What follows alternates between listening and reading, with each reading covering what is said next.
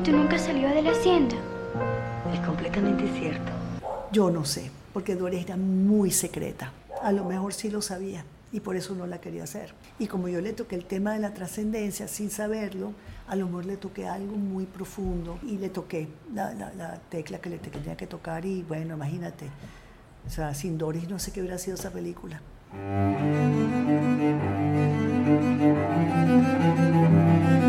Voces del cine venezolano, una mirada crítica y reflexiva hacia el pasado de nuestro cine y un legado para las generaciones futuras en las voces de sus propios autores y protagonistas. Voces del Cine Venezolano está patrocinada por el Centro Nacional Autónomo de Cinematografía, CENAC, y Producciones Omar Mesones para Zona Cine Caracas. Y para el episodio de hoy contamos con la participación de nuestra invitada especial, Fina Torres.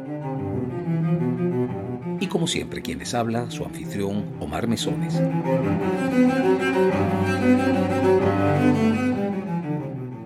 Bienvenidos todos al episodio número 39 de Voces del Cine Venezolano, con el cual estamos abriendo nuestra cuarta temporada.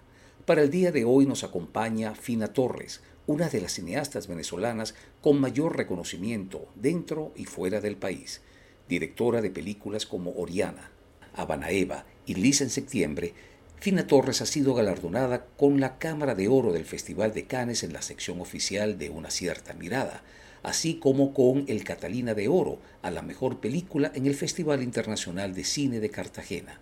Fina, bienvenida a nuestro programa. Hola Omar, ¿cómo estás? Eh, bueno, muy contento de verdad de tenerte acá, Fina, con nosotros. Y bueno, como es costumbre en, nuestro seriado, te vamos a pedir que comiences mm, tu relato eh, sobre tu vida hablándonos un poco de tu infancia. ¿Cómo fue la infancia de Fina Torres? Fíjate que mientras más pasa el tiempo y mientras más entramos en esta modernidad loca del siglo XXI, más me parece bucólica mi infancia. Será por contraste. Yo tuve una infancia, yo, nací en el 51 y toda mi infancia transcurrió en los años 50. Y bueno, era otro mundo, otro país, otro todo, ¿no? Mis recuerdos así como que me vienen más rápidamente en imágenes son todas ninguna casa tenía paredes. Los jardines, los jardincitos daban al exterior sin ningún tipo de pared. O sea, la calle no estaba separada de la casa por, una, por un muro. Y mm, nosotros jugábamos en las calles, nosotros salíamos, llegábamos del colegio a las tres y media, cuatro, dejábamos los bultos y nos salíamos corriendo a jugar en la calle con los vecinitos. Entonces las calles eran como nuestro jardín de infancia, cosa que hoy en día en ningún país del mundo creo yo que puede existir algo así. Entonces eso le da una infancia con unos niños bastante libres, ¿no? Una, una niñez muy libre, menos miedo al que, que, te roben, que te violen, que te rapten, menos violencia. Bueno, en los años 50. Y bueno, o sea, yo tenía mi familia paterna, tenía un tío que tenía una hacienda, una hacienda pequeña, en los valles del Tuy, en Ocumare, que en esa época eso era Monticulebra, o sea, eso no se tardaba dos horas en llegar a, a Ocumare y ahí eran puras haciendas y finquitas y cosas y ahí tenían unos cabellitos y unas vacas y eso, eso me, me encantaba, me encantaba todo lo que fuera campo, caballitos, montar a caballo, me encantaba. Y nada, eso es así como los recuerdos más bonitos que tengo de, mi infancia. O sea, no la cambiaría por nada, la verdad. O sea, me considero los niños de ahora que, wow, o sea, a lo mejor son felicísimos porque están, tienen, tienen teléfonos, tienen computadoras, ven juegos, no sé, eh, tienen una conexión más individual con algo que a lo mejor es fantástico para la infancia, pero yo prefiero una mía. Fida, y en esos años de, tu infancia, ¿tenías ya alguna afinidad con, con, la imagen, con el cine? Bueno, sí, yo tuve la suerte de tener un papá y una mamá muy complementarios en eso, porque mi papá era oftalmólogo y a mi papá pues le encantaba toda la, digamos, la, la, física del ojo, ¿no? De cómo, y siempre nos echaba el cuento de cómo funcionaba el ojo, ¿no? Cómo entran los rayos, cómo se, cómo la imagen que tenemos en, la retina es al revés, pero el cerebro la voltea, y cómo entran los rayos, y lo cristalino, y el diafragma, que es la pupila, y todo eso. A mi papá le encantaba, él tenía una cámara Bolex 16 milímetros, y le encantaba filmarnos, ¿no? Y, y aparte de eso también tenía un proyector 16 milímetros y los días de fiesta sí que nos encantaba a nosotros los niños.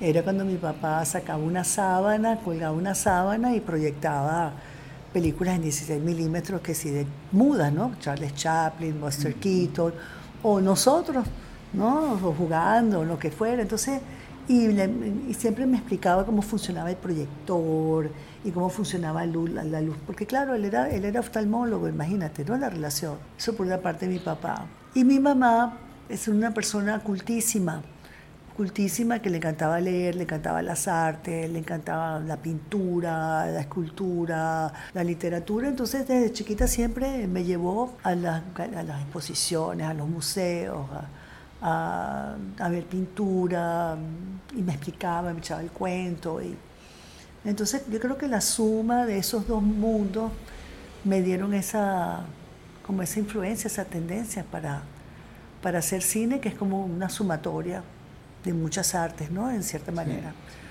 Es un arte per se, claro, obvio, pero sí necesita de las demás. De, muchas artes y muchas ciencias también. Y mucha ciencia. Claro, a mí me interesó mucho más el arte que la ciencia, lo confieso. O sea, digamos, solo la parte física me parecía súper interesante para entender bien cómo funciona una cámara, cómo funciona la luz, cómo funcionan los colores. Eso me parece fascinante, pero digamos que no, yo siempre, siempre me fui por humanidades. Aunque al principio mentira, yo cuando era chiquita quería hacer química. Química. Química, o sea, tenía una cosa. ¿Y en tu adolescencia que ya estás más cerca de la, de la universidad, de, de, qué es lo que uno va a hacer en la vida, ¿qué quería hacer? ¿Ya quería...? Toda, el cine todavía no aparecía en el horizonte. No, se apareció súper, súper chiquita, porque como te dije, mi mamá, que era súper culta, le encantaba el cine. Y me, y me, llevaba muchísimo a ver películas. Mi papá nos las enseñaba en casa, que era una fiesta. Y mi mamá nos llevaba al cine, ¿no? Y en esa época, en los 50, parece mentira cómo ha cambiado el mundo. O sea, las películas populares, las películas que llaman de masa, de consumo masivo, eran películas de grandes directores. Berman, Berman, o sea, yo no podía, o sea, hoy, en día digo, wow, o sea, Berman, Antonioni, o sea, Fellini, o sea, y tú decías, wow, o sea, y las ah, discutían. hacían, o sea, taquilla. Es como hacían taquilla, es que esas son las películas que se veían. Y entonces tú ya las discusiones eran comiquísimas. Las discusiones de la señora grande, que era chiquita, era, ay, esa película de Berman, El silencio, qué inmoralidad. Entonces todas así como con una moralina comiquísima, pero la comentaban. No es que la comentaran intelectualmente, como hacía la cosa filosófica, no. Era, el comentario era súper, bastante frívolo, pero divertido, pero, pero las iban a ver esas películas. Entonces yo creo que mi mamá siempre me llevaba a ver, ah, por ejemplo, películas que me marcaron chiquita como El Balón Rojo, que es una película francesa, uh, que es lindísima, en blanco y negro, súper conmovedora, o El Mundo del Silencio de Cousteau, que era bajo el agua. Claro, también me enviaba a ver películas americanas de Walt Disney, tipo, eh, ¿cómo que se llama? La que es de música. Fantasía. Fantasía, Poliana y ese tipo de películas. Pero había muchas películas francesas, europeas para niños que eran bellísimas. Y entonces, nada, y las pasaban en el cine Altamira, en el cine Lido, en el cine Broadway. No es que había que ir a la cinemateca para ir a verla. Entonces yo de chiquita siempre me gustó muchísimo el cine, me encantó.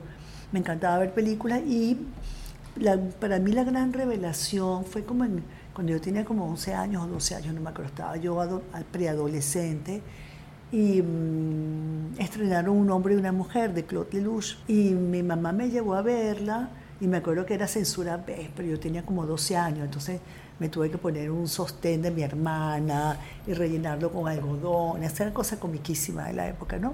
Pero bueno, yo con mi mamá y pasé, es ridícula, esa película Censura B, de verdad. Y a mí me, bueno, la película es bellísima, pero aparte yo vi algo que me llamó mucho la atención. Tú sabes, cuando uno está chiquito, uno piensa que el cine viene hecho, como cuando uno piensa que la comida viene de la nevera. Uno no sabe la cadena que hay para llevar un alimento desde su origen hasta el producto que está en la nevera. Bueno, igual pasaba con cine, no tenía idea cómo se hacía cine ni nada, sino bueno, había películas y uno había verla. Y en esa película, en Un hombre y una mujer, hay una filmación, porque ella es script, Anukem es script, es el personaje femenino, y entonces sale la filmación y yo así como que, wow, o sea, las películas se hacen, o sea, se hacen. Y no solamente se hacen, sino que las mujeres participan. Que claro, estoy hablando de los años 60. No estamos hablando del 2023, donde el Me Too y el feminismo ya agarró una fuerza imbatible e irreversible. Pero en los 60 no, los 60 estábamos en pañales del feminismo. Y nada, entonces desde ahí me quedó el gusanito. Y entonces a medida que fui como pasando la adolescencia, siempre me preguntaban, ¿qué quieres hacer tú? Y yo quiero hacer cine. Y siempre me se burlaban de mí ay sí, porque no mejor astronauta, o, no, porque el cine, pues aquí en Venezuela todavía en esa época no, no había escuelas, o sea, había muy poquito cine, o sea, estaba Bolívar Films, hacían noticieros, cosas así, pero, y alguna que otra película, Margot en Acerraf, pero porque Margot tenía una formación europea, porque Margot estudió en el IDEC, porque Margot tenía los recursos maravillosos hizo o sea, una película extraordinaria para una mujer en su época. Realmente Margot es una figura increíble, o sea, una líder, una mujer increíble. Hay que echarle bola a lo que hizo Margot. Este, no, porque la gente dice, bueno, sí, Margot fue su primera película, su primera película que fue Araya, estuvo en competencia oficial en Cannes con unos peliculones de Alain René, de Truffaut, o sea, Hiroshima, o sea, los, grandes del cine. Los grandísimos del cine y Margot con su primera ópera prima estaba allí, wow, o sea, eso no tiene precio, o sea, o sea, no tiene precio, o sea, quisiera yo que algún director joven con su ópera prima esté en la competencia oficial de Cannes. Pero bueno, o sea, volviendo al tema, entonces yo siempre me decían, y yo siempre decía, yo quiero hacer cine, se burlaban de mí, yo así como un cuchillito de palo, este, y a veces empecé a averiguar cuando tenía como, como 14 años, 15 años, empecé a averiguar dónde se estudiaba cine y por supuesto ah, mi familia materna es muy francófila porque mi abuelo era corso y mi abuela también. Entonces, y mi mamá y toda su familia, pues ellos nacieron en Río Caribe y en Carupa, no son de ahí. Y pues en esa época de mi mamá, o sea, todo el contacto era con Francia. Mi abuelo era comerciante y el comercio que él hacía en esa época era con Francia. Los, barcos llegaban de Francia a Carúpano y entonces el, comercio era cacao, café y traían cosas de Francia que si no sé, manteles, bueno, accesorios, cosas, no sé. La verdad es que no estoy muy informada de eso, pero sé que tanto mi abuelita, la mamá de mi mamá, como mi mamá eran francófilas, pero empedernidas. O sea, su adoración era Francia, Francia era lo máximo, París era lo máximo, la cultura francesa era lo máximo. O sea, mi, mi abuela hablaba francés perfecto, mi abuelo también, pero no lo hablaba porque él era corso y estaba, tenía un carácter atravesado, entonces no lo quería hablar, ni corso tampoco. Este, y mi mamá hablaba francés perfecto. O sea, entonces yo fui muy, muy marcada por la, por la cultura francesa de chiquita por mi mamá, mucho, mi abuela. Y entonces yo me averigüé que había una escuela en cine en Francia, que se llama el IDEC, que ya no se llama así, ahora se llama FEMIS, que era la mejor escuela que había en el mundo y que Tatatí, que había salido allí, toda esta gente, una cantidad de directores famosos, entre ellas Margot, que fue la pionera venezolana allí. Y entonces, bueno, nada, yo desde que tenía como 15 años era... Y entonces me acuerdo que yo fui a la Embajada de Francia, como a los 16, a averiguar ¿no? sobre el IDEC. Y, el attaché cultural me dijo, ay, ni se moleste, que solamente entran 24 alumnos por año, de los cuales solo entran cuatro extranjeros, eso es imposible, y aplica mucha gente, y yo, ¿no? Esa cosa de chiquita cuando uno está como obsesionado. Y, y, bueno, entonces claro, como en Venezuela en esa época, cuando yo tenía pues toda mi adolescencia hasta que entré en la universidad. No había escuela de cine, pues yo agarré todas las carreras que tenían algo que ver con cine. Entonces primero entré en la Neumann, en el Instituto de Diseño, porque ellos tenían cine, pero imagen por imagen de animación. Y bueno, y la cosa visual, pues claro que es importantísima en cine. Entonces estuve un año en la Neumann y luego me pasé a comunicación social, pero la central estaba cerrada por Caldera y entonces, bueno, me tuve que meter en la, en la católica, que hoy en día es una maravilla, pero en aquella época todavía no era tan buena como era ahorita. Pero bueno, ahí ya había audiovisual y había... Un... Entonces me metí allí, dos años estudié en la católica y después ahí me fui porque yo trabajaba allá, yo empecé a trabajar súper joven en fotografía. Yo empecé a los 17, me compré una cámara, entonces tenía un, yo reuní unos reales que me habían regalado y que me compré una moto, que me encantaba hacer motocross. Y tenía una motico que era una Kawasaki y entonces cuando me entró la fiebre de la fotografía, que fue como a los 17, vendí la moto y con ese dinero me compré una cámara, Nikon, negra, que estaba usada, la compré por, por el periódico y, uh, con, con, tres lentes que tenía la cámara y bueno, con la empecé a trabajar como loca. Tenía mi laboratorio en la casa, tatará. Okay. ¿Y cómo entras en el IDEC? Todo, fíjate que es una cosa, es súper, súper interesante y súper... O sea, yo no lo hice con conocimiento, lo hice porque era una vocación, pero cuando tú analizas te das cuenta que cuando tú te enfocas en una cosa, no, yo me enfoqué en cine. Entonces, ¿cuáles eran los, los obstáculos? No había cursos de cine. ¿Qué hice? Me metí en todo lo que tenía que ver con cine. Y entre esas cosas era fotografía. Obviamente la fotografía está profundamente ligada al cine. Entonces, yo aprendí fotografía porque mi objetivo final era el cine. La fotografía me llevó a ser fotoreportera. ¿no? Empezar a trabajar en el Nacional, pero para ganarme la vida y para reunir dinero y esa cosa. De esa conocí a, a Soledad Mendoza, que me, que me presentó a Plinio. Plinio vio mi trabajo y le encantó y me contrató. Me volví la fotógrafa de Plinio. Plinio era periodista, un periodista brillante. Plinio me enseñó prácticamente el 80% de lo que yo de lo que me formó a mí como cineasta. Fíjate qué interesante por el periodismo, ¿no? Fue un gran maestro. Entonces yo con Plinio hice una cantidad de reportajes súper interesantes. Yo tenía apenas 19 años. Entonces a mí me tocó, por ejemplo, el caso Vegas, que cubrimos con Plinio fotos de todos los personajes, ta, ta, ta.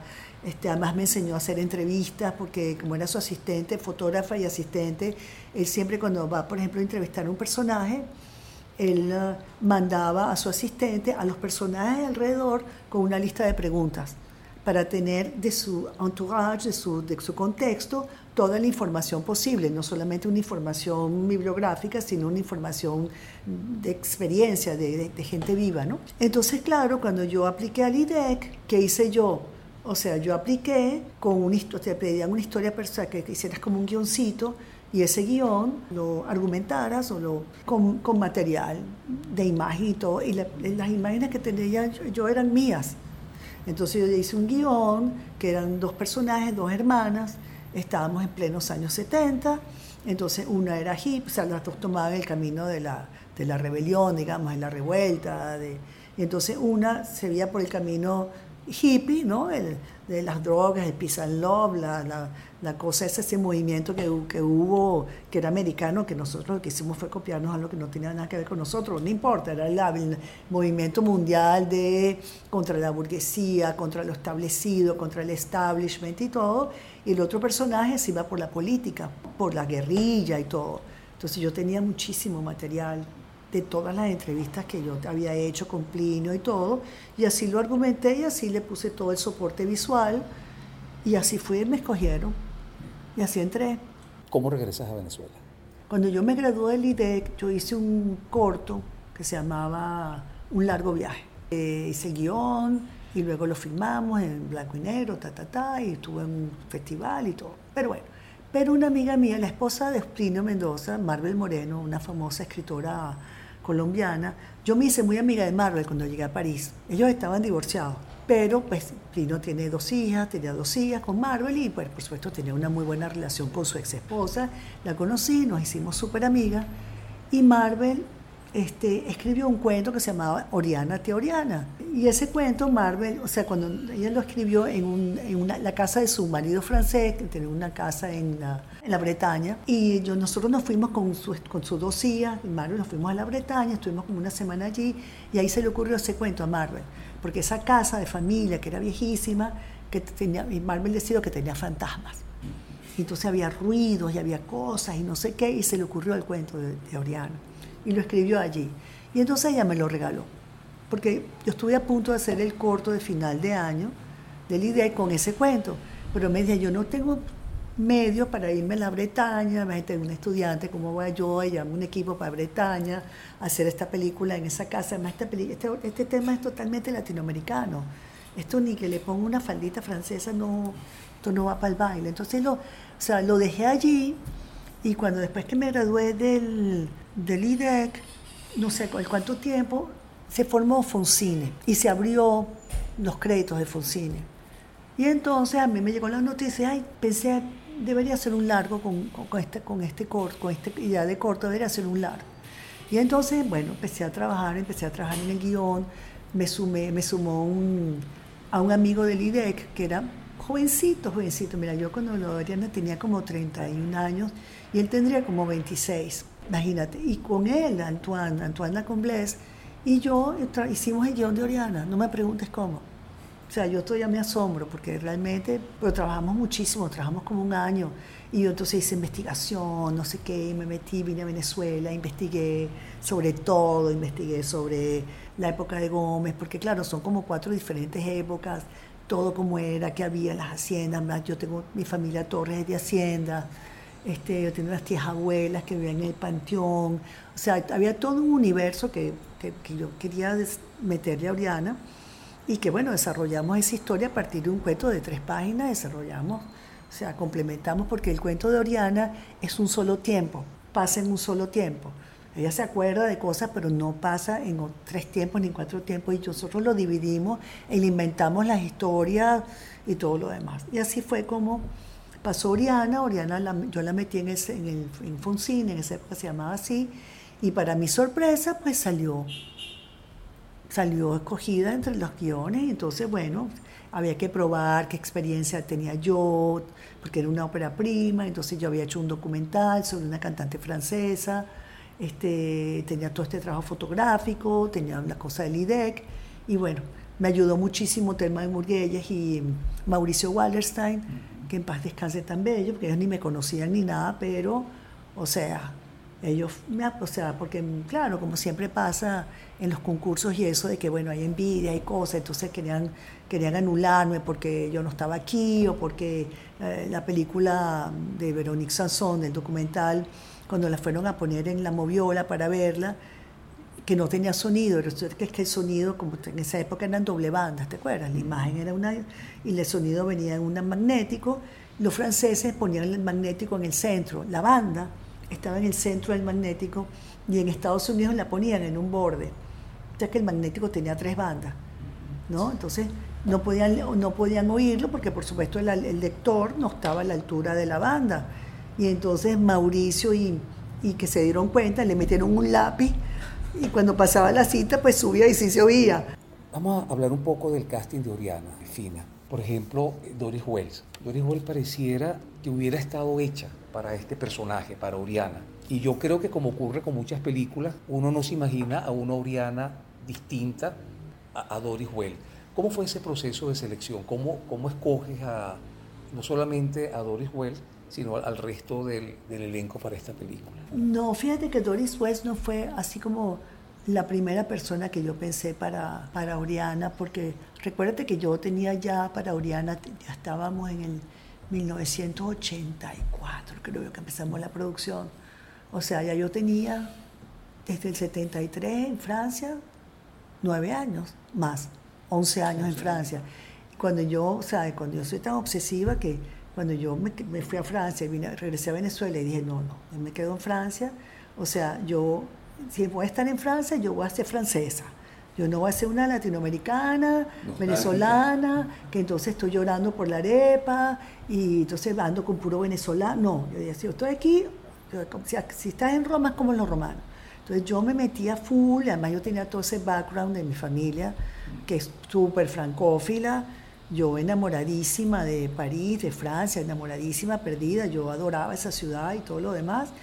Y entonces yo estaba muy europeizada, ¿no? De cierta manera, y mis referencias eran muy europeas, o sea, mis referencias así eran que si Alain Gené con eh, el último año de Marianne Bad y era Berman con todas sus películas atemporales y toda esa cosa, entonces, y yo primero como que, o sea, como que no me había caído la locha de que era importantísimo que la película tuviera una raíz de autenticidad, porque finalmente por más que yo estuviera en Francia y, y me, me, me, me, metamorfoseara y lo que tú quieras, yo seguía siendo profundamente venezolana. O sea, claro. yo nací aquí, yo me crié aquí, entonces digo, pues con vaca, caballo, con mi papá, que era una familia súper venezolana de coro. Imagínate, mi abuelo era Comerciento Torres que fue ministro cuando Gómez, o sea, de esas cosas, esa familia venezolana así de tradición súper fuerte, súper arraigada. Por más que mi mamá fuera francófila y, y mis abuelos fueran corsos, pero mi amor, o mi, mamá viene de Río Caribe, o sea, mi mamá nació y creció hasta los 14 años en Río Caribe, o sea. Y entonces, no, yo fue cuando vine a Venezuela y me empecé a preparar y empecé a hacer el casting, que dije yo tengo que conseguir una actriz venezolana para, claro, yo estaba, yo me fui de aquí cuando tenía 19 años, por supuesto que estaba al corriente de las telenovelas, o sea, Doris Bush yo la conocía por las telenovelas, aunque nunca vi telenovelas, este, porque yo ay, me consideraba como intelectual, o sea, ridícula, pero bueno, esa era la época, ¿no? Que si Rayuela, que si éramos todos, que si la República del Este, que yo no fui porque nunca estuve en la central, pero bueno. Y entonces empecé a buscar y a buscar y a buscar y a buscar y a buscar y a buscar y hasta que vi a Doris Wells. Y entonces fue muy interesante mi relación con Doris porque Doris leyó el guion y le gustó mucho, me que sí. Perfecto, chévere, ya tengo a Doris, ¿no? Y luego, cuando yo tenía ya el resto del casting, Doris me llama un día y me dice, tengo que hablar contigo. Y yo, ya cuando te tengo que hablar contigo, te dice, ay, mamacita linda, ¿qué va a hacer? Yo, y entonces me dice, bueno, mira, fila, yo, se me acaba de morir mi marido, a quien yo amaba y idolatraba, que es William Risque, y yo decidí que no, no voy a hacer la película. No estoy en capacidad, no estoy en estado, y yo no sé qué me entró a mí. Y yo, no sé, me dio una inspiración y le eché un discurso a Doris, un discurso inflamado, así de Doris, tú no me puedes, tú no puedes hacer eso, no, no es que ni siquiera es por ti ni por mí. Esta, yo no sé de dónde se cayó eso. Esta película va a tener una trascendencia, esta película es súper importante. Piensa en la trascendencia, piensa en lo que le debemos al país, piensa que, o sea, lo que te está pasando con William es perfecto para el personaje, porque esa mujer está de luto, esa mujer está encerrada en esa casa, o sea, esa mujer tiene un, o sea, eso yo te pido por favor que lo pienses piensa en que no se trata de ti, de mí, se trata de algo que está mucho más allá. Por favor, tenme fe.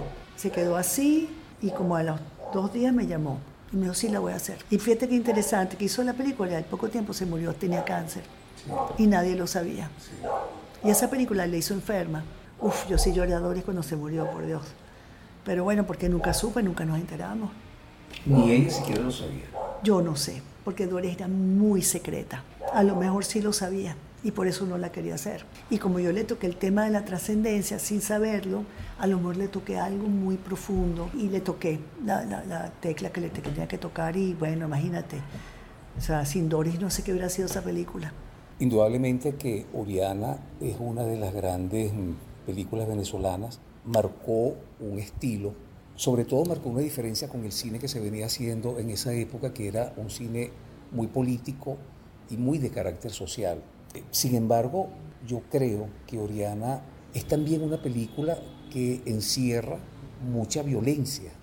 El patricidio, el incesto. Hay mucha violencia, la violencia del, del, padre con su hijo que lo mata, mata al hijo, este, encierra a Oriana. O sea, claro que hay mucha violencia, lo que pasa es que, claro, está dentro de, digamos, un estilo diferente. No era un estilo que quería retratar la realidad tal cual era y, y no era una película que pasaba en, digamos, una zona marginal, este, sino que, bueno, pasaba dentro del contexto de una hacienda donde se mezclaban varias clases sociales, o sea, porque, bueno, estaba Oriana, pero estaba Fidelia, pero estaba también el, el cuidador, o sea, era un, un universo aislado, pero donde se jugaban en un, en un, estilo diferente. Yo la verdad es que cuando yo hice Oriana, yo, no, yo, nunca, yo no, no, nunca pensé en qué tipo de cine se hace en Venezuela, porque además mis referencias, bueno, siempre mi referencia muy importante fue Margot. Cuando tú ves Araya o ves Reverón, pues es otra cosa, ¿no? O sea, entonces hubo una precursora antes, antes que yo, o sea, fue Margot. Margot también hizo un cine que no se, no se repitió más. Entonces yo la verdad que no pensé eso, yo simplemente pensé en la necesidad de contar esa historia y contarla de esa manera con lo que yo tenía y traía en ese momento, que cuál era mi influencia, mis necesidades. O sea, a mí me movió mucho la necesidad de retratar, de recuperar un país, la imagen de un país que yo sabía que se estaba perdiendo, esa Venezuela rural, esa Venezuela de la hacienda, esa cosa cerrada, esa cosa que ya no, ya no existe, ya pasó, esto parece que hubiera sido una película del siglo XIX. Oriana recibe la Cámara de Oro en el Festival de Cine de Cannes. Yo hice Oriana con, toda, con todo mi amor, con toda mi fuerza, con toda esa fuerza de la juventud, ese convencimiento, ¿sabes? Hay una cosa, un entusiasmo de la juventud que no, no, no, no hay obstáculo que, los, que lo aguante, porque te los lleva a todos por delante o sea, de una manera increíble, ¿no?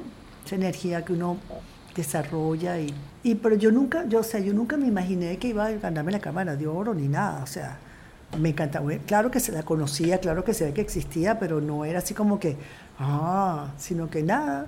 Entonces para mí fue como, una, digamos que fue una gran sorpresa ver la respuesta que había tenido ese esfuerzo de dos o tres años, de esa exigencia, o sea, fue un, trabajo muy, exigente porque yo era obsesiva, o sea, como me había formado, como te dije antes, con, con toda la escuela francesa, era muy obsesiva, muy rigurosa, muy ambiciosa, los detalles, todo, todo, todo, tenía una razón de ser, era una cosa así súper, ¿no? Entonces, pero nunca me imaginé que iba a ser esa respuesta. Y claro, cuando la seleccionan en el Festival de Cannes, pues para mí fue, o sea, una gran sorpresa, pero de ahí cuando me llamaron a que me, que me quedara en el festival para la premiación porque me había ganado la Cámara de Oro, bueno, o sea, fue una cosa, fue muy fuerte. O sea, para una persona que hace su primera película, ¿sabes? Claro, con todos los esfuerzos y todo lo que tú quieras, pero igual, o sea, es como pasar de allí a Cannes, a un premio, estar en la premiación y todo lo demás, a mí me dio la, el, premio me lo dio el director que yo adoro, el, el director nada menos y nada más que de Enfants du Paradis. Y entonces, claro, ¿qué pasa? Que tú te ganas eso, ¿verdad? Y te ganas otra cantidad de premios y festivales, y Nueva York, y para acá, y para allá, y te llaman, y Tokio, y te invitan por todas partes. Y entonces tú entras en un mundo que tú no ni te imaginaste, ¿no? Y claro, entonces, y en, en tu país además la película, el público la quiere o sea, tuvo muchísimas, fue un éxito de taquilla, le ganó a Rambo. O sea, los Ulibi estaban bueno, fascinados porque los Ulibi cuando la vieron dijeron, nadie va a venir a ver esta película, Fina, porque es lenta, porque es una película de atmósfera, porque es una película... Y, bueno, y nada, y la película, claro, se gana canes y se gana todo eso y se vuelve un evento como si me hubiera ganado, no sé. Eh. Entonces la película sí tuvo muchísimo éxito, además de taquilla. Y claro, entonces empieza la gente, ¿no? O sea, te vuelves famosa, entre comillas, y todo el mundo, ay, Fina Torre, y todo el mundo es amigo de Fina Torre, y Fina Torre. Entonces tú no puedes con eso. Eso es una cosa que hace mucho daño, porque te paraliza, porque la gente empieza a decirte, tú tienes que hacer algo mejor que Oriana, la próxima tiene que ser mejor. Y tú dices, no soy capaz, ¿sabes? Yo no puedo hacer algo mejor. O sea, yo no, yo no puedo, no puedo, esto, está esta vara me la pusieron muy alta y yo no puedo, no puedo, no puedo. Y así estuve paralizada, o sea, yo trabajé en cine, pero hice, hice publicidad, hice institucionales, o sea, yo no fue que dejé el cine, pero no volví, o sea, yo, hice otra, yo hice otro proyecto, mira qué interesante. después de Oriana empecé a trabajar con Antoine otra vez, hicimos un guion que se llamaba Tierra de Sombra, que pasaba en Barlovento, pero era muy parecido a Oriana. Era diferente porque era una relación interracial, tenía mucho la atmósfera, la misma cosa de Oriana. Y me acuerdo que se lo di a leer a, a un escritor venezolano y me dijo, esto es Oriana 2. Y decirme eso y me paralicé. Claro. Yo no me puedo repetir, yo estoy haciendo lo mismo, ya yo me quedé pegada aquí. Y así estuve durante ocho años. conseguí la manera de romper con eso fue decir, yo tengo que hacer una película diametralmente opuesta a Oriana.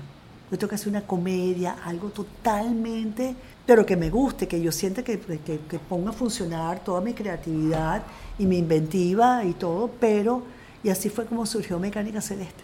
Es una, es una película muy autobiográfica de una venezolana que se escapa, que, se, que quiere hacer una carrera, que nadie le cree, entonces se va a casar y se da cuenta en el matrimonio que, no puede, que no puede sacrificar su vida y su carrera y se huye a Francia, a París, y entonces toda su vida en París. Entonces es una película muy autobiográfica, claro, con cosas imaginadas, con cosas traspuestas, con muchísimas cosas, pero digamos que básicamente es también autobiográfica de cierta manera. El autobiográfico no quiere decir que tú haces exactamente lo que te pasa en la vida.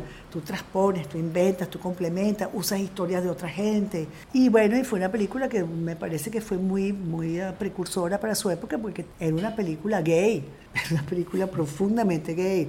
Los personajes eran gay. Lo que pasa es que, digamos que el el tema gay se trataba con una total naturalidad. No era que, ay, tú eres gay y yo te acepto porque no me importa. No, eran gay, nadie le importaba. O sea, nadie se decía, nadie, todo el mundo le parecía súper normal. Y estoy hablando del 94. Así como en Oriana, yo era muy importante para mí expresar lo venezolano, mi infancia, esos recuerdos, esa memoria esa cosa que me marcó tan profundamente en mecánica era mi amor por París, pero era el amor por ese París con el que yo soñaba cuando estaba adolescente y chiquita, que era el que me contaban, que era un París de los años 50, después de la Segunda Guerra Mundial, que es el París de las películas de, este director que yo adoro, que lo adoro el señor Mome, no me acuerdo, que es las películas de todas las escenografías de Troner, que era una maravilla, o sea, de Les Enfants du Paradis, o sea, ese París mítico, bellísimo, viejo, ¿no? Eh, familiar, no pueblerino porque es una gran ciudad, pero en el sentido de que cada barrio, ¿sabes? Era como muy un... Era un París bellísimo que yo siempre lo tuve en mi imaginario muy fuertemente y era un país, París que yo quería también como guardar. Yo le tengo mucho cariño a esa película, yo adoro Mecánica Celeste, siendo Oriana una película tan venezolana, aunque la gente dijo que era francesa y, fue toda una historia en esa época, en el 85, cuando salió, que entonces hubo una cantidad de gente que, que era francesa, que yo era francesa, que no sé qué, y toda esa... Es una película profundamente venezolana. Este, Mecánica Celeste es una película de una, de una migrante venezolana en Francia es otra cosa completamente diferente, el tono es diferente, el ritmo es diferente, la estética es diferente. Porque yo hice mucho casting, pero no conseguí la actriz que, la, actriz que yo quería. O sea, fue realmente, Ariana fue la actriz que me dio todo lo que yo necesitaba. La sensibilidad, el físico, mm. la actuación, el humor. En el año 2000, cinco años después de Mecánica Celeste, aparece Woman on Top pues te voy a contar un cuento interesante, que es como yo llego a Woman on Top, ¿no? Porque fíjate, cuando yo estaba jovencita, como, tú, como, te conté, con toda esa influencia de esta familia materna tan, franco, tan francófila, y para mí, en toda mi adolescencia y todo, mi, mi meca era Francia, culturalmente, o sea, además de que toda la influencia de mi adolescencia, de todas las lecturas, o sea, Plinio Mendoza, todo, París, París era el París de Hemingway, el París de o sea, de Gertrude Stein, de, o sea, de todo ese movimiento literario, de Cortázar, de Rayuela, o sea, yo decía, voy a estudiar cine en Estados Unidos, decía, ni muerta, yo no voy con los gringos, eso, es muy chafo. No, no, no, no, no, es yo voy a la donde está la cultura, donde está, o sea, la esencia, donde está, donde se mueve el mundo intelectual y cultural. Yo no me voy para los Estados Unidos ni muerta. Entonces, me pasa que Claro, yo después, cuando yo hice ya, yo hice Mecánica, Mecánica Celeste, ya fue en el 94, salió en el 95, 96, por ahí. Y curiosamente, esa película, Oriana, que no tuvo, o sea, no pegó en Estados Unidos porque pasó en el, en el Festival de Cine de Nueva York, el, el famoso crítico del New York Times, pasó un momento malísimo, estaba la tensión eléctrica baja y la película pasó, en vez de pasar a 24 imágenes por segundo, pasó como a 21, ya era lenta, y se vio horrenda y fue una cosa terrible. Y entonces le hizo una mala crítica y la película murió de amor en Estados Unidos. Oriar. Este, todo este vericueto te lo hago porque, fíjate, yo entonces yo hago Mecánica Celeste y curiosamente, Mecánica Celeste, llega un gringo, la ve y me dice, esta película es un batacazo en los Estados Unidos. ¿Por qué tiene? Porque claro, yo metí el cuento de la Cenerentola, la de la Cenicienta, ¿no? Que entonces con la ópera de la Cenicienta hice una amalgama que pegaba perfecto la estructura de la historia de ella con la historia de la Cenicienta, porque hay una Cenicienta moderna, posmoderna. Bueno, la película no la aceptan en Cannes, que eso fue un golpazo terrible porque de verdad fueron, hubo mucha crítica que le dieron cómo es posible a los, a los, a los decanes, que es posible que no hayan escogido Mecánica Celeste, que es una película súper volada para la época, o sea, era loquísima a nivel visual, a nivel todo, gay, toda broma. No, no la escogieron y entonces eso fue un, un frenazo muy grande para, la, para su distribución. Pero, la agarró, pero Gonzalo Ulivi la vio en París y él la vio en el cine y se quedó muy impresionado porque cuando terminaba la película la gente aplaudía. Y entonces él llamó a su mejor amigo francés, que era un gran distribuidor francés que se llamaba Alain Vanier, y le dijo, oye, aquí tienes una película, él era vendedor internacional, oye, esta película acaba de salir y no es porque sea venezolana, porque nosotros somos negociantes, nosotros no tenemos nada que ver con nada, pero tienes que ponerle un ojo porque la gente aplaudió al final. Y en París, y entonces Alain Vaniel la vio y se fascinó. Y la agarró y fue quien levantó la película. Y entonces estuvo en, festivales y se vendió en todas partes. Y llegó a Estados Unidos y eh, la llevó, o sea, estuvo en el Festival de Toronto, donde fue una película que tuvo un premio de del público. Después la Sundance la agarró. Fue así como fue subiendo, subiendo, subiendo. Cuando llegó a Sundance, este, mira, Harvey la vio y la quiso comprar y se metió October Films y empezaron a pelearse por la película y ganó October Films porque pues, daba más dinero, o sea, pagaba mejor y total que de ahí la gente de Disney la vio y compraron los derechos para hacer un remake en inglés, o sea, fue así como todo un evento y entonces empezaron, empezaron a lloverme propuestas de Estados Unidos, sí, de Los Ángeles. Bueno, y nada, entras en el mundo de Hollywood, así un solo guamazo que yo tampoco estaba preparada para nada, porque yo tenía toda mi vida trabajando en Francia. Entonces yo no estaba preparada para nada para la verdadera industria, industria de masa, no el cine de autor francés. Pero bueno, yo la verdad es que estaba ya como ya cansada, necesitaba un cambio. Tenía ya como 28 años en París y como me todos, o sea, propuestas y propuestas y propuestas, yo acepté. Entonces me trajo 20th Century Fox. Ah, ok. Me trajo porque me propusieron un proyecto, entonces me trajeron, estuve como dos meses en Los Ángeles trabajando en el proyecto, este, después me volví otra vez porque me trajo otra compañía que era la segunda esposa de Cameron que trabajaba con Columbia Pictures, este, se llamaba Lauren, y para otro proyecto, o sea, y entonces me empezaron a llevar proyectos, entonces te pagan el desarrollo, ¿no? Entonces este proyecto, este proyecto, este proyecto, y a mí me gustó, a mí me gustó Los Ángeles y me gustó la forma de trabajar de los gringos. O sea, tuve mucha suerte porque entonces ellos me habían propuesto Woman on Top y yo la había rechazado porque no quería hacer comedia. Yo no quería que me, me metieran en la... En, esa línea. En esa línea y dije que no. Entonces desarrollé otra, una película que se llamaba Love in the Attic, de no sé qué, yo no me acuerdo. Ellos se la entregaron a otra directora y la otra directora pues la dejó y entonces me volvieron a llamar no, que por favor, que queremos que tú la hagas, que no sé qué, que te damos libertad absoluta para que tú transformes el guion y tarará, Y yo dije, ah, bueno, y entonces pensé, why not? ¿Por qué no? Así conozco bien cómo funciona la industria, ¿no? Me meto y hago una película, bueno, aunque sea un guion y sea, con, y sea una comedia romántica y todo eso, no importa, es un ejercicio de estilo. Es mejor seguirme ejercitando, no voy a volver a repetir lo que me pasó entre Oriana y Mecánica Celeste, de no hacer películas en tanto tiempo. Y entonces acepté. Y entonces, bueno, tuve la suerte de tener un productor, me pusieron un productor que yo idolatré, que se llama Alan Poole, que era un judío neoyorquino divino, gay, maravilloso, inteligentísimo y súper preparado y, y, muy agradable para trabajar. Y entonces entre los dos modificamos, y hicimos el guion, lo otro modificamos, lo ta, ta, ta, y bueno, y todo. Entonces era divino, o sea, yo vivía en Venice, o sea, me dieron mi carro, me pagaban súper bien iba a los estudios, me parecía un sueño ver todos los estudios donde habían filmado toda la historia del cine de Hollywood, o sea, me trataban buenísimo, o sea, fue, o sea, diferentísima el cine de autor, donde estás todo el tiempo pariendo, sufriendo, que no te alcanza la plata, que tienes que tocar 800 mil puertas, pedir 800 mil favores, o sea, de pronto así como de pasar de ahí a casi viajar con las maletas en los aviones, entonces ya pasas a viajar en primera clase, te traen, te o sea, y tú, wow, ay, por fin, como que llegué, ay, qué maravilla, ¿no? O sea, te encandilas un poco, la verdad, porque es totalmente diferente. Pero claro, estás en la cresta de la ola.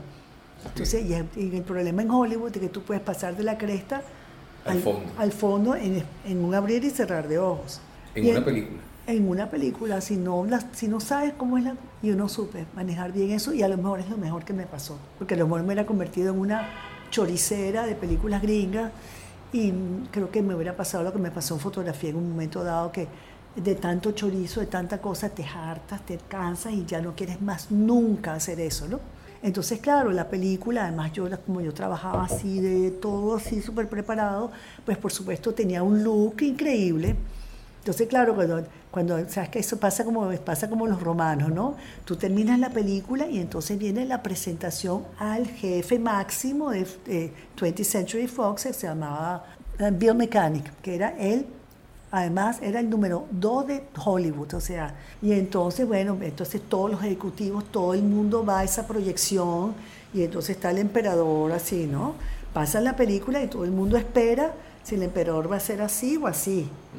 Nadie sabe, y entonces todo el mundo termina la película, todo el mundo aterrorizado y entonces el tipo se para, se voltea donde estoy yo, camina y me abraza.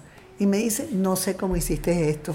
Y le dice a sus ejecutivos, yo no sé cómo van a hacer, pero esta película me la ponen y me la ponen bien arriba. Entonces, claro, lo que pasa es que entonces el marketing a mí me parece que fue horrendo. Porque tú no puedes vender una película por más de lo que la película es ni no puedes vender con algo que la película no tiene.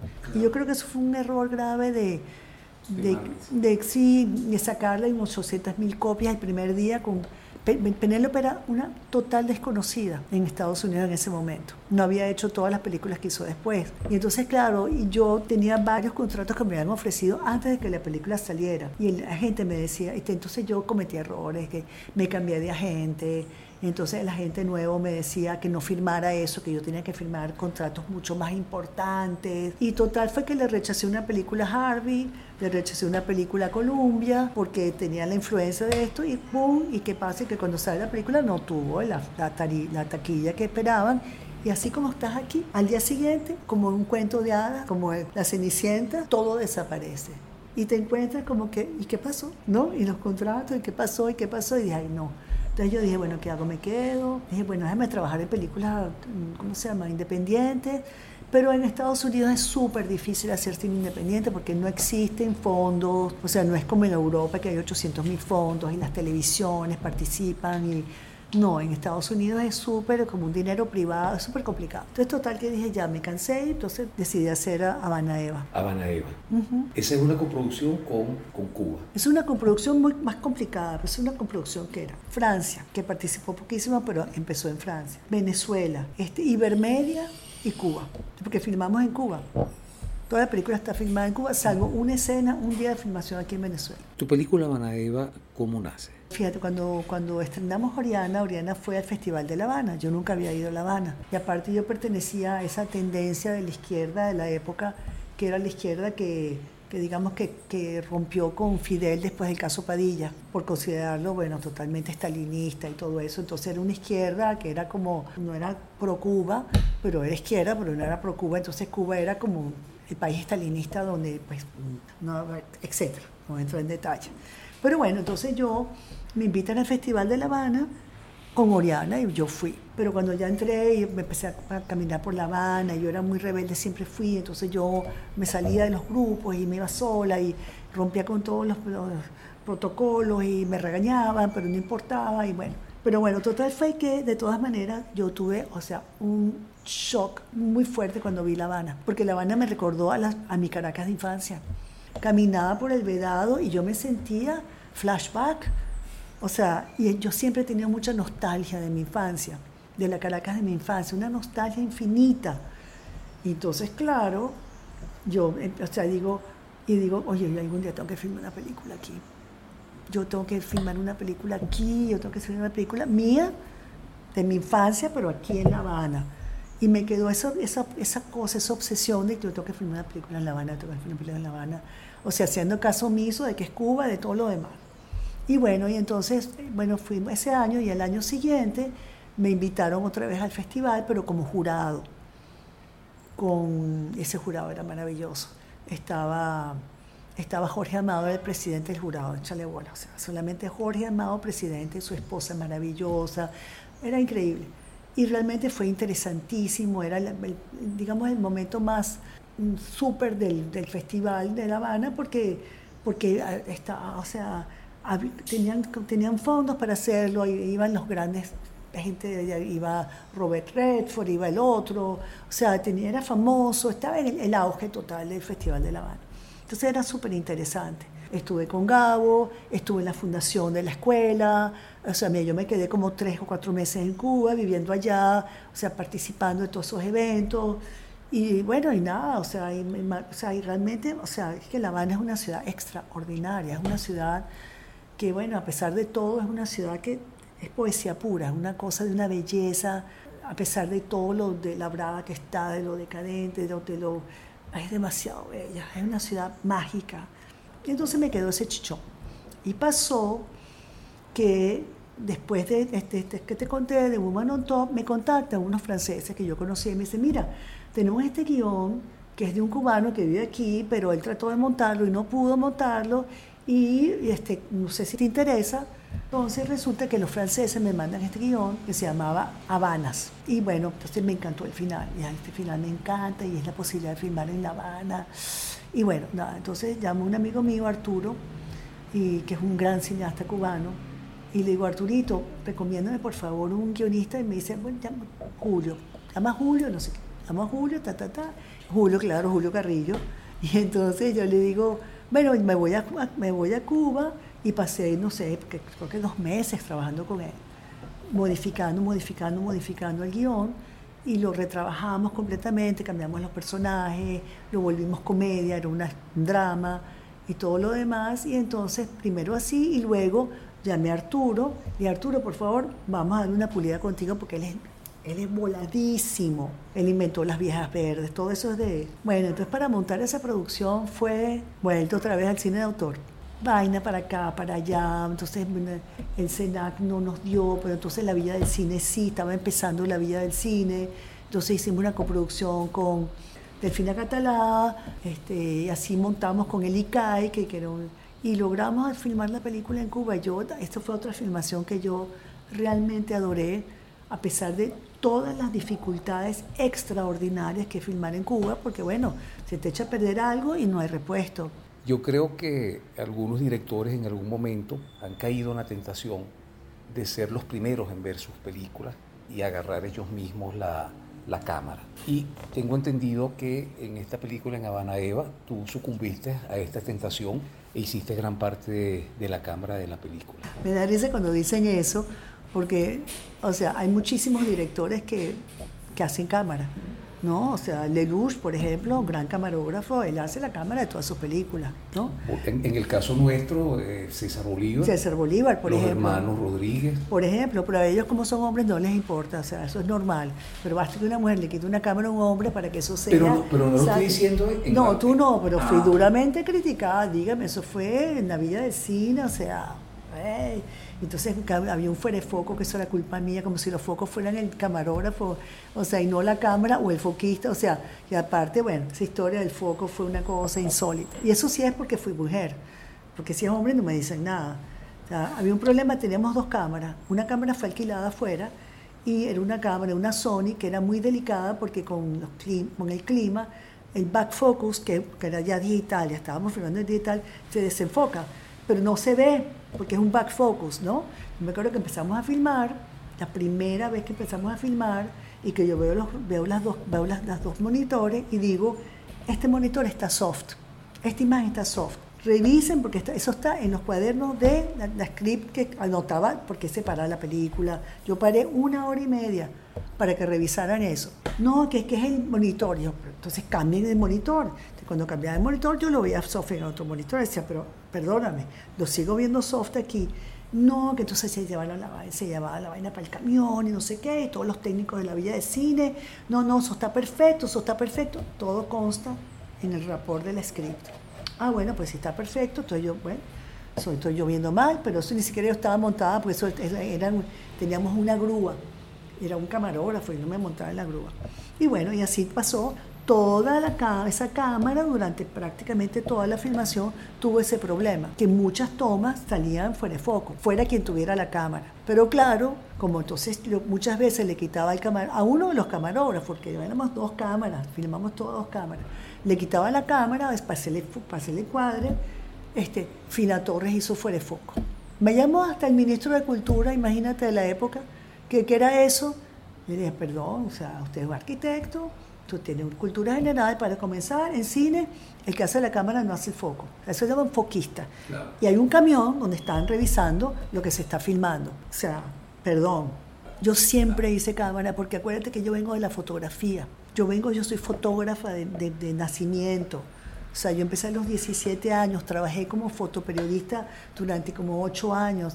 Y cuando estuve en el IDEC, yo hacía mucha cámara porque era la mejor camarógrafa del IDEC de mi año. a mí toda la gente venía y me pedía que por favor que hiciera su película como camarógrafa. Entonces tenía muchísima experiencia. Y además, bueno, el ojo ya súper requete formado. Claro, cuando si tengo un fotógrafo como, como Thierry Arbogaz o como Ricardo Aronovich y que hay una sola cámara, por supuesto, no le voy a quitar la cámara a Ricardo, porque Ricardo, o sea, o sea, no puedo. O sea, me sobrepasa 20 mil veces, pero a veces yo me doy cuenta que yo tengo encuadres que quiero hacer y que me cuesta mucho trabajo explicar o mucho tiempo y que me es mucho más fácil agarrar la cámara y hacerla yo. Porque sé dónde quiero empezar y dónde quiero terminar y cómo es el recorrido, ¿entiendes? Entonces, es por una cuestión de tiempo más que nada. Porque yo prefiero más bien estar con los actores de Abanaya, pero yo la verdad es que me disfruté mucho. Disfruté mucho de los actores también, los actores cubanos maravillosos. La película que más me ha dado trabajo de todas ha sido Lija en septiembre. Fue una película muy difícil, fue una película contra viento y marea, de verdad. O sea, primero para comenzar, el clima. Todo era filmado en playa y teníamos el, fenómeno meteorológico del niño, la niña, el primo, el cruzar, todo lo Yo quería que fuera soleado, playa, bello y nunca, o sea, siempre fue nublado que hoy en día lo agradezco porque, porque es mucho más bello el digital en con nublado que con soles, o sea, hay horas que no puedes filmar y todo. Pero llovió mucho, nos cayeron unas tormentas espantosas, nosotros estábamos en Morrocoy. Y entonces imagínate tú aquel equipo, salir en la mañana con todo el, todo el perolero, la cámara, todo el equipo, todo el equipo, las 30, 40 personas, llegar, a desembarcar, montar, te cae la lluvia, no, más cambio de luz, cambio de luz, porque en la luna sale, en la nube se pone gorda, se pone flaca, hay un rayo de O sea, para el, el récord de luz, no, no, no, y era una película coral, o sea, fue sumamente complejo. Y empezamos además, hubo un error de casting al principio, y filmamos dos semanas y yo tuve que votar a la actriz colombiana, no resultó para nada, y tuve que volver a empezar de cero a filmar otra vez todo lo que ya se había filmado. No, no, no, no, no, no, no, no, no, no, no, fue duro, duro, duro, duro. Físicamente, psíquicamente, emocionalmente, fue una película muy dura. Tierra adentro. Entiendo que este es tu primer, has hecho otros documentales, pero este es el primer documental largometraje que realiza. Bueno, mira, Tierra Adentro sí es un documental. Nosotros empezamos este documental en el 2016 en una época muy, muy compleja venezolana porque, bueno, porque políticamente y económicamente estaba en una crisis muy fuerte. Y, pero nosotros nos quisimos ir por la parte de los productos autóctonos agrícolas venezolanos que, que eran extraordinarios, que tenían una denominación de origen, ¿no? como por ejemplo el cacao o el cocuy o el ají margariteño, ¿no? como tratando de buscar la identidad del país a través de su gastronomía. Entonces, la, la, lo que, por lo que empezamos. Y claro, empezamos con eso, pero nos dimos cuenta que no era suficiente, que necesitábamos, o sea, que tenemos que profundizar mucho más. Que Venezuela, que finalmente lo que estábamos haciendo era un, un retrato muy personal del país, una visión muy personal del país y que eso necesitaba más, más profundidad. Sin entrar en críticas políticas, en panfletos ni nada, sino en una pregunta de por qué somos así, por qué es un país tan vertiginoso, por qué pasamos de una cosa a otra tan rápido, por qué, o sea, muchos por qué. Y como ya teníamos todo ese material y seguimos filmando, a través de esos personajes, que son casi todos, ah, digamos, productores o cocineros, ¿no? gente que, que trabaja la tierra o que trabaja el ganado o que cocinan, profundizar más sobre cada personaje y su, su entorno. Entonces, bueno, tenemos ah, personajes en Margarita, eh, tenemos personajes en Chuao, Margarita por el ají margariteño, en Chuao por el cacao, en Paria por el cacao, en Pecaya por el cucuy, en, ah, Apure por los quesos de búfala. Eh, es complejo, va a ser complejo, nos está costando un bastante trabajo, eh, digamos, la, la, edición, o sea, el, el, guion para poder realmente todos esos elementos que, venimos, que estamos, venimos acumulando desde el 2016, darle una forma coherente, con un arco dramático ah, y que sea pues que, tenga la fuerza que yo quisiera que tuviera. Ahora sí, ya para cerrar, me gustaría hacerte algunas preguntas que tienen un tono bastante personal, pero que de alguna manera nos van a permitir conocerte un poco mejor. Como por ejemplo, si tuvieras en una situación en la cual te vieras obligada a escoger un libro, un solo libro, ¿qué libro escogerías?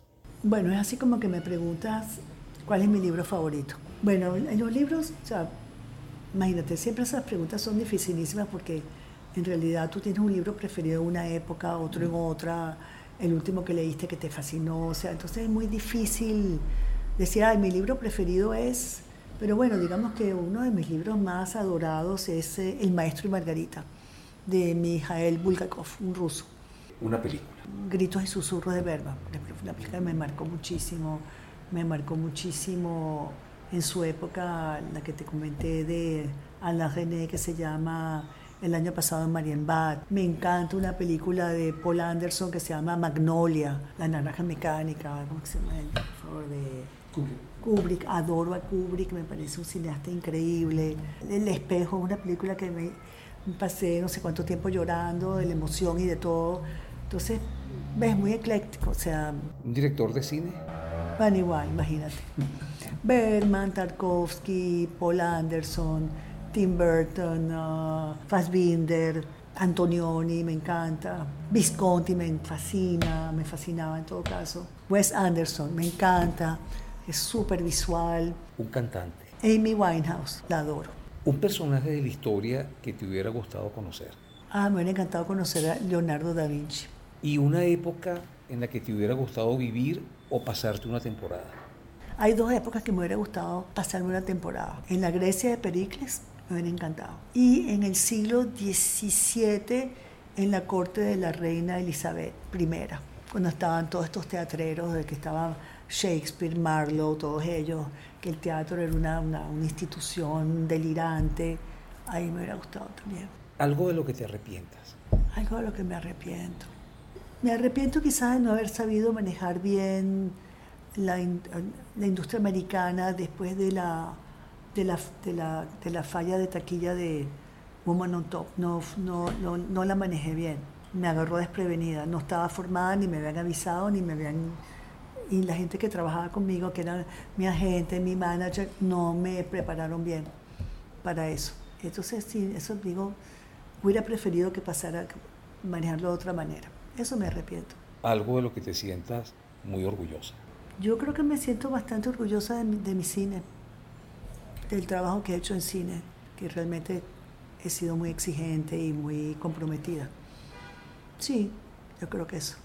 Bueno, Fina, muchísimas gracias por habernos acompañado en este primer episodio de la cuarta temporada de Voces del Cine Venezolano y por haber compartido con todos nosotros tantos recuerdos y reflexiones sobre tu vida y tu brillante trayectoria cinematográfica.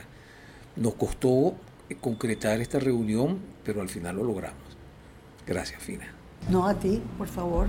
Omar, qué placer, por fin pudimos.